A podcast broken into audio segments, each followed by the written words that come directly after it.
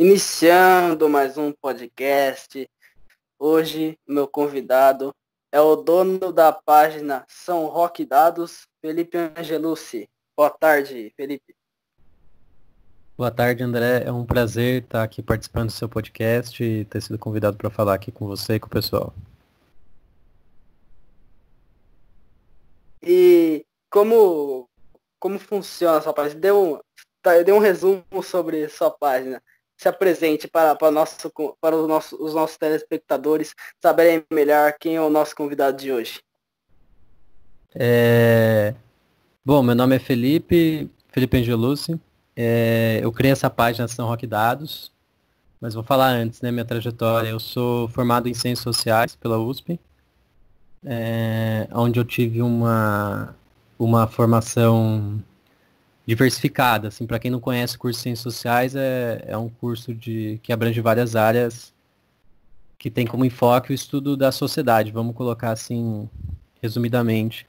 Então, lá dentro eu entrei em contato com essas várias áreas e várias vertentes de estudo, né? Eu tive uma trajetória de, de pesquisa dentro dessa, dessa carreira de ciências sociais e a criação desse, dessa página de São, do São Roque Dados se dá muito ligado a essa trajetória que eu tive de pesquisa e de conhecimento social, né? Mas o que é o São Roque Dados? São Roque Dados é uma página de divulgação de dados, basicamente. A ideia surgiu umas semanas atrás, com tanto com o contexto agora do coronavírus, mas pelo fato de ter ter, ter muitos dados sobre a, no, a, nossa cidade aqui de São Roque, também da região, e que eu acho que não necessariamente as pessoas sabem disso, né? Não, não conhecem profundamente a cidade. Então eu criei essa página de um modo de divulgar esses dados, eles atingirem o maior número de pessoas e eles serem o mais compreensíveis, é, o mais compreensível possível, né?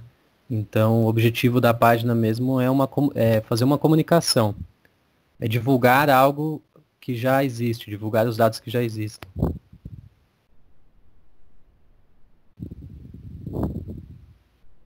E, uh, e agora, antes de iniciar, né, o Felipe já se apresentou, agora vou fazer o um anúncio da nossa página do Facebook, porque nós temos uma página, Diálogo Podcast, o link está na descrição, caso você esteja vendo pelo YouTube. E também meu, meu Instagram e meu Twitter pessoal também estão aí na descrição. Agora, iniciando, como, como está a situação de São Roque na pandemia? Como estão os dados da nossa cidade aqui? É, então, então, André, é uma pergunta interessante porque a gente vê que, principalmente nessas duas últimas semanas, não sei quando que as pessoas estão ouvindo esse episódio, mas hoje que a gente está gravando, já nessas duas últimas semanas, a gente está vendo que São Roque tem um padrão de crescimento de de dois casos por dia, né?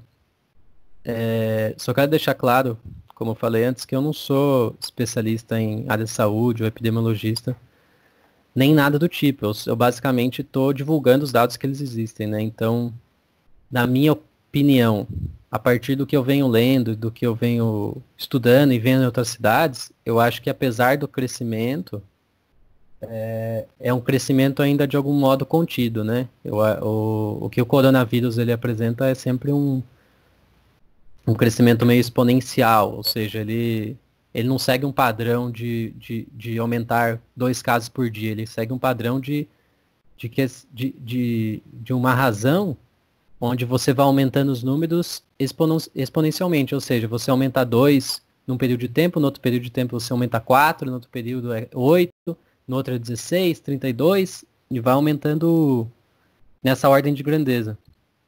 São Roque não está seguindo isso, nem essas cidades, as nossas cidades próximas aqui, mas isso não quer dizer que é para ficar relaxado, né? nem, nem não tomar os, os, devidos cuidados, tanto na, com as políticas públicas quanto com o cidadão no dia a dia, né? com, com, os, com os cuidados mínimos de, de higiene, de evitar sair das ruas, né? É, mesmo agora com essa com essa flexibilização, a gente entende que não é para sair por qualquer motivo e mesmo caso você precise sair, seja sempre tomando esses cuidados, né? Mas agora nos dados da, da aqui da nossa cidade, a gente vê que tem um aumento vê que a cidade de alumínio, por exemplo, é uma cidade em que os casos tendem, tendem a se manter bem estáveis, uma cidade que faz bastante teste e está mantendo um número é, praticamente constante de 11 casos, foi esses dias que aumentou um pouco. E das cidades mais próximas aqui, mais próximas da gente, que a gente tem divisa, acho que os piores são Vargem Grande, Tu e Biúna, onde a gente tem o maior número de casos, né? Então, caso alguém esteja ouvindo seja dessas cidades ou esteja próximo das cidades, é bom a gente sempre saber que essas cidades estão com o maior número de casos na região. E como você avalia a postura do, do, do município, né, da prefeitura do município de São Roque no combate a essa, essa pandemia? Ah, André, eu acho que é, é uma posição complicada, porque a gente sempre sabe que as, as decisões elas estão vindo vem de níveis acima, né? Enquanto a gente tem no, no governo federal, tem algumas coisas que por muito tempo ficaram desencontradas, o Ministério da Saúde falou uma coisa e o presidente fazer declarações públicas falando, falando outras coisas. É, agora, recentemente, a gente teve um, uma mudança do, no método de divulgação de dados, o site já não apresenta mais um histórico, que era é, eu não utilizava muitas vezes os dados lá do Ministério, mas uma vez eu até fiz um gráfico com os dados do Ministério, comparando com os dados da Prefeitura, agora eu já não tenho mais acesso a esses dados. A gente chegava lá, eu podia, qualquer pessoa podia chegar lá, tinha uma tabela do Excel com dados de todas as cidades do Brasil, uma série histórica, então se via cada dia quanto que tinha aumentado de casos, de mortes, não existe mais isso, né? Então, esse contexto nacional ali acaba interferindo, mesmo a gente sendo uma cidade pequena, acaba interferindo diretamente, porque ao mesmo tempo que o governo federal vai fazendo isso, vai tomando essas determinadas atitudes, o governo estadual tenta se colocar ao contrário, mas também sofre pressão né, de diversos setores, tanto da, do, da parte da saúde como também empresarial é, preocupado com a economia e eu acho que São Roque fica dentro desse bate ou rebate, né? Uma cidade pequena que depende do turismo, do comércio, fica muito dependente de reabrir. Então acho que tem que tomar cuidado. Se eu, como cidadão falando agora, eu, eu entendo que precisa abrir, que algumas coisas podem correm risco de quebrar, mas eu acho que tem que ser feito com muito cuidado, com muita muita sabedoria, muita sapiência, né? Tem que saber exatamente o que está fazendo, se basear em estudos, no que estão acontecendo em outras cidades, no que a OMS está falando, em quantos, como que estão os nossos números, a quantidade de testes que estamos fazendo. Então, eu acho que a gente não é um, uma cidade exemplar, está longe disso, mas também quase nenhuma outra cidade está sendo. O Brasil está longe de ser exemplar. Então, acho que para resumir, eu acho que São Roque não tem, não não está nas suas melhores condições dentro do dentro de uma pandemia, mas dentro do cenário que a gente enfrenta no Brasil, no estado de São Paulo, onde a gente tem quase que é um dos pontos onde tem mais casos, muito próximo à cidade, à cidade de São Paulo, é, só que a gente também não tem o número de testes, a gente é uma cidade pequena, com, pouco, com poucos leitos, eu acho que a gente vem se virando, né? Eu fico preocupado se esse número de casos, número de pessoas ficarem infectadas ao mesmo tempo, se esse número aumentar muito, não sei como que a cidade vai dar conta. Se as cidades próximas, por exemplo, Mairink, se essas cidades também aumentarem, acaba extrapolando, vem para São Roque ou vai para Sorocaba. Se Sorocaba aumenta, afeta a gente aqui. Então é sempre é difícil falar que da, da nossa administração sem acabar pensando nessas cidades vizinhas, no nosso entorno, no, no própria dinâmica do país. Mas para resumir, eu acho que a gente tem tido um, um, uma, uma, uma administração que vem lidando, eu acho que medianamente, né? Porque deixa a desejar, mas também a gente não consegue ter muito apoio vindo de fora a nível federal ou mesmo estadual, com, com o que a gente deveria estar tá fazendo, como outros países do mundo estão fazendo. Não só na Europa, né? Com outros países também de, de que não são países ricos, que não estão ao norte, países como na Etiópia, onde a gente tem grande, tem, houve um grande número de testes, é, Nova, Nova Zelândia, outros países também que são que a gente chamaria de subdesenvolvidos, né, ou em desenvolvimento. E agora, mais especificamente sobre o governo brasileiro, o governo federal, como você avalia, como, como está, você avalia o que o governo tem feito na, no combate à pandemia? É, então, eu já tinha, me adiantei um pouco na, na resposta, né? É, eu acho que a gente tem tido um desencontro muito grande do que a gente, do que, como eu já disse, né? Eu não sou, eu não sou da área da saúde, então tudo que eu sei é o, é o que vem sendo divulgado através da imprensa e através de tanto da, da imprensa é, mais abrangente, como que a gente vê na, na TV Globo, no UOL, como uma imprensa mais especializada na na área de pesquisa, né? A gente vê que o Brasil não vem atendendo ao, ao, ao mínimo, né? De número de testar. A gente tem pouco teste, pouquíssimo teste, a gente mal dá conta de testar as pessoas, a gente vive num país de muita desigualdade, onde é, grande parcela da população não tem as condições mínimas de saneamento básico, então, como que a gente vai esperar que a pessoa tenha os mínimos de, o mínimo de higiene, siga essa, essa loucura de higiene de chegar em casa e ter que lavar o, o produto que você acabou de comprar do supermercado se a pessoa mal tem água encanada, não tem esgoto na própria casa. Então, é uma situação muito muito gritante de, de, dessa diferença, né? Acho que a gente aqui, como em São Roque, a gente tem um a maioria da população tem um não, não, não passa por isso, por essa por não ter um saneamento básico, apesar da gente ter muita apesar da nossa cidade ter muito muita água vindo de de poço natural ou ter muita fossa ainda, né? É, a gente não passa por uma situação tão grave. E perante um, um cenário desse, um país desse, dessa tamanha desigualdade, a gente tem tido uma liderança que parece que está em outro mundo, né? A gente não, não, não vê um, um alinhamento entre o que vem sendo feito, as medidas de, do governo federal com o que vem com o cenário do nosso país, né?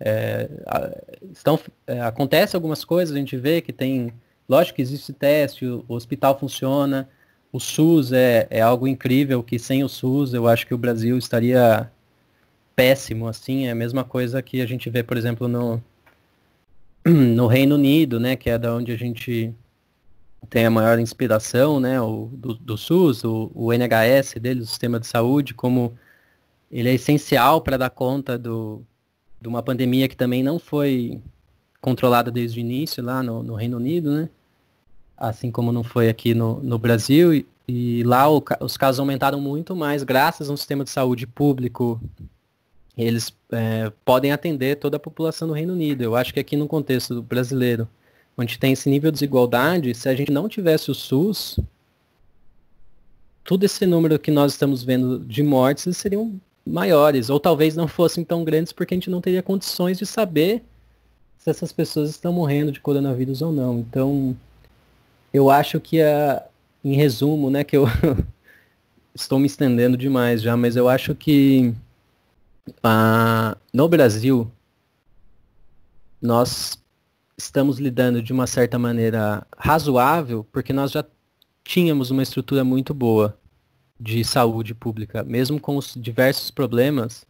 A gente é um dos poucos países que tem uma estrutura tão grande de saúde. A gente tem vários problemas de gestão dessa saúde pública, de desses hospitais, dessas da UBS, as UPAs, os pronto-socorros pelo, pelo país mas a gente já tinha uma estrutura muito boa de atendimento.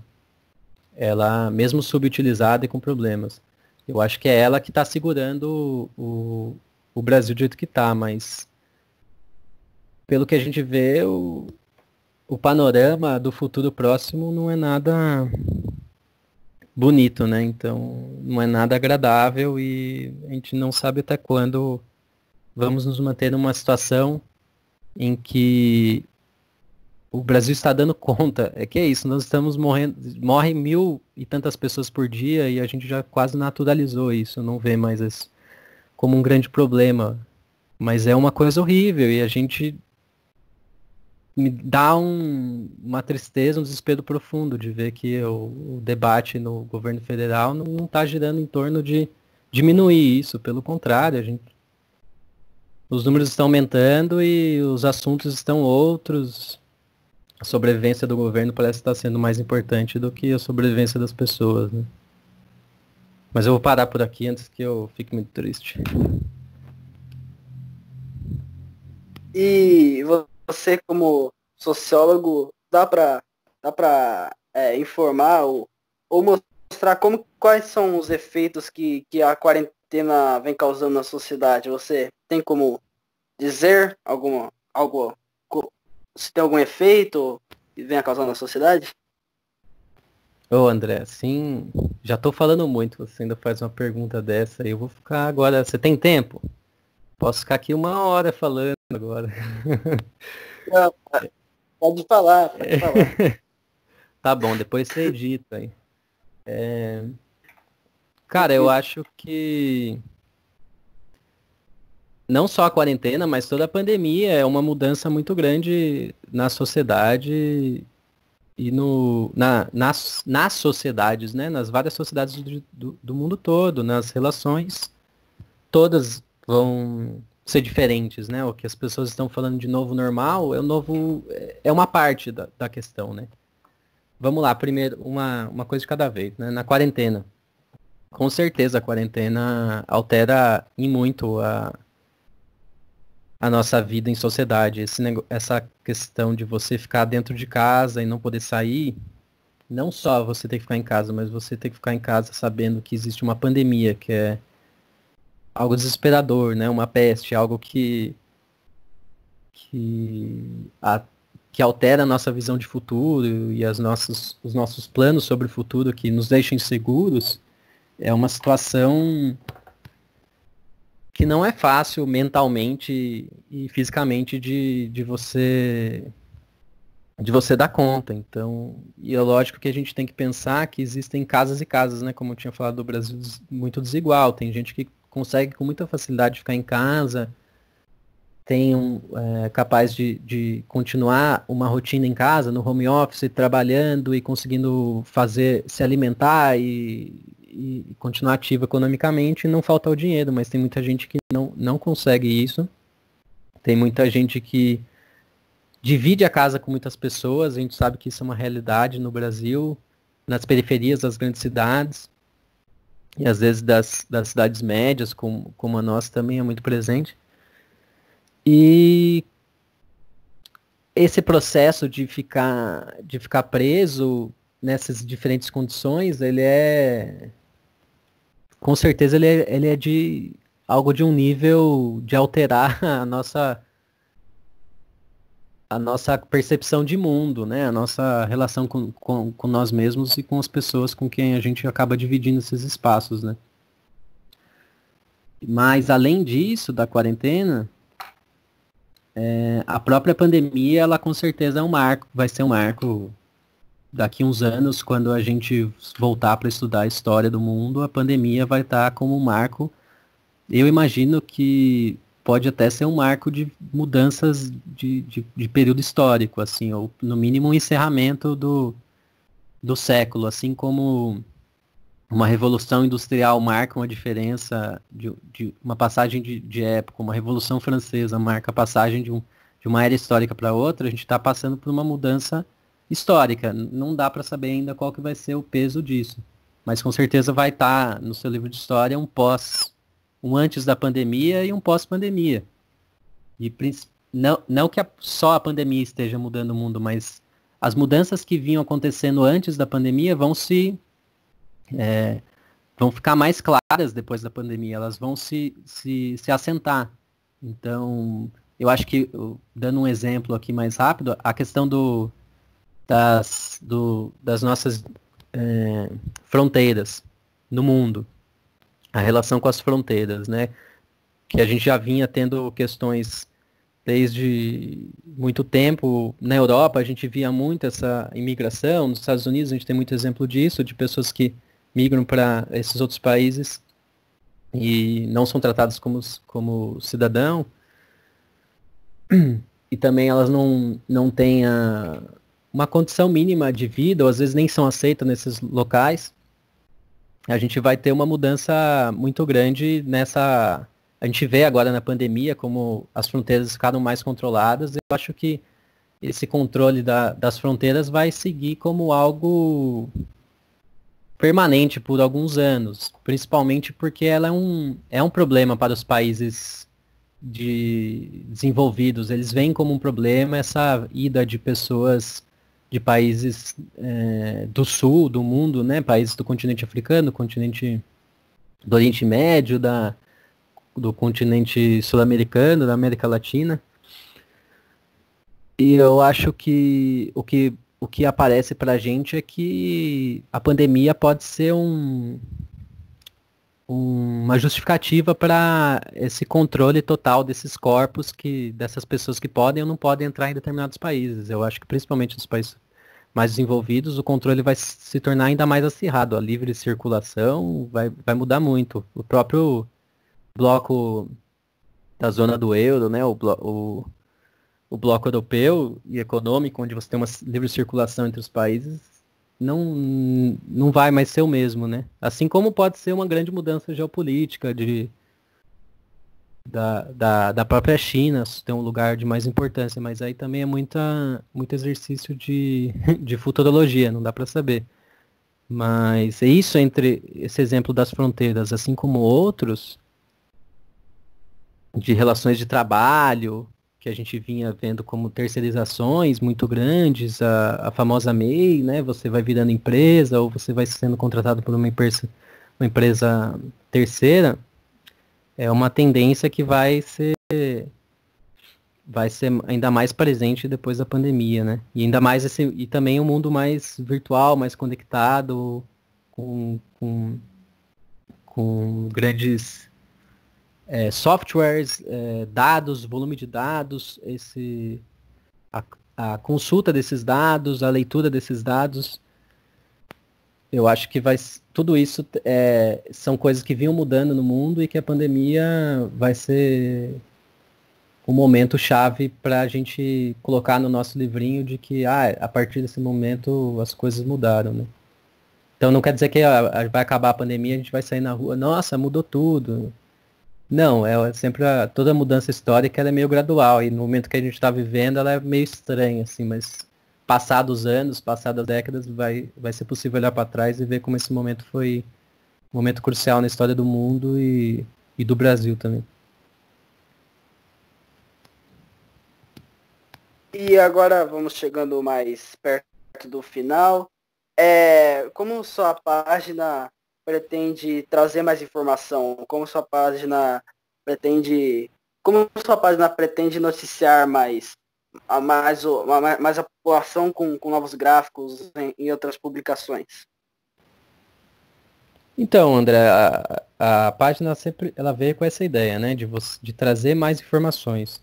É... Foi agora nessa semana, recentemente eu eu, eu fiz essa parceria agora fixa com o, com o Vander Luiz. Não sei se você conhece o Vander Luiz. Vocês já ouviram falar dele? Pai. Ah, então. Olha só. então, eu fiz essa parceria aí com, com o Vander para ter alguns textos que dê para aprofundar um pouco mais o que esses dados vêm mostrando. E também tem uma abrangência que vai além do coronavírus, né? Eu também é, não quero ficar falando só disso, eu acho que tá, a gente precisa falar de outras coisas também, é que o assunto ele é, é tão urgente, é tão importante, mas também é algo que consome muito a gente. Eu sinto isso também, de ficar vendo esses dados, ficar coletando, às vezes bate aquele desespero de ver esses números e entender que são vidas e tudo que está acontecendo, né?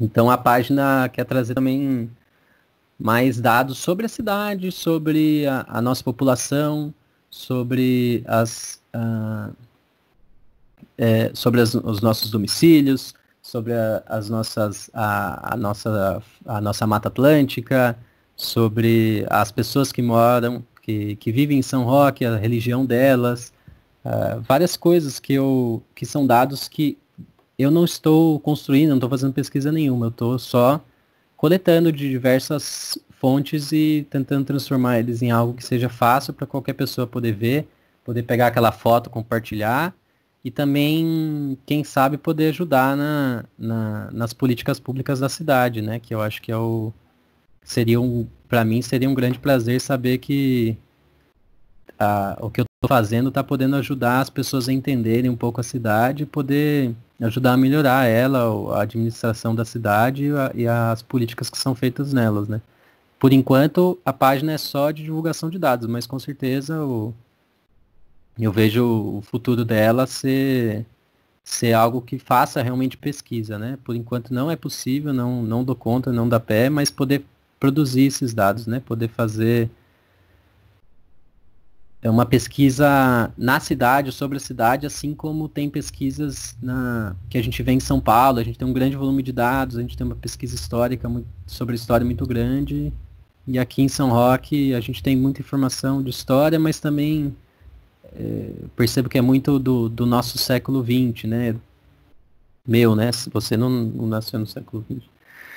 É, mas o que, que a gente tem antes? Uma cidade tão antiga, a gente tem pouca informação sobre essa história além do, do Barão de Piratininga, mas um pouco mais sobre isso. Eu acho que além dá para pesquisar mais e fora essa parte histórica, eu acho que tem muito que a gente aprender e conhecer sobre a nossa cidade, sobre os nossos rios, sobre como a nossa cidade foi construída, sobre a nossa área urbana, sobre a exploração é, imobiliária, sobre os morros que a gente é o nosso marco turístico e é o visual, é a nossa paisagem sempre, né? Qualquer lugar que está da cidade você olha, você tem um morro.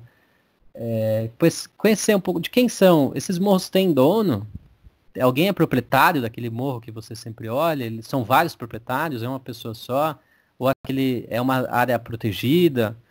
Então conhecer um pouco o que é a nossa cidade, assim, porque eu acho que saber o que a gente é, conhecer um pouco o nosso presente, mas também o nosso passado, como a gente se formou, é poder criar um futuro e pensar num futuro que possa ser próspero a partir do que do que nós somos e do que nós fizemos, né? Do que do que nós construímos e não deixar de lado essa partes da história que às vezes a gente não sabe ou elas ficam apagadas, né? Bom, chegamos ao final de mais um podcast. Antes de encerrar, Felipe, gostaria de dizer algo para antes do, do final? Só que eu gostaria de agradecer novamente pelo convite, André. É um prazer poder falar aqui com você. É, agradecer também ao ouvinte que ficou me aguentando até agora, assim, parabéns, você é uma pessoa muito paciente, você deveria ganhar um prêmio, e eu agradeço do, do fundo do coração, e quem quiser saber mais, quiser conhecer a página, está lá no Facebook, São Roque Dados, e também tem no, no site do Vanderluiz, também está lá, né, vanderluiz.com.br, se eu falar errado, você me corrige aí, André. vanderluiz.com.br, é. também tem matérias lá sobre o, sobre esses dados que eu que elas vão ser publicadas periodicamente. Então é isso, está lá no Facebook, São Roque Dados e no Vander Luiz. Então é isso, chegamos ao, ao final de mais um, episódio, episódio número 13. Você provavelmente está vendo esse vídeo na terça-feira, então só queria dizer que sexta-feira tem mais. Um forte abraço, valeu.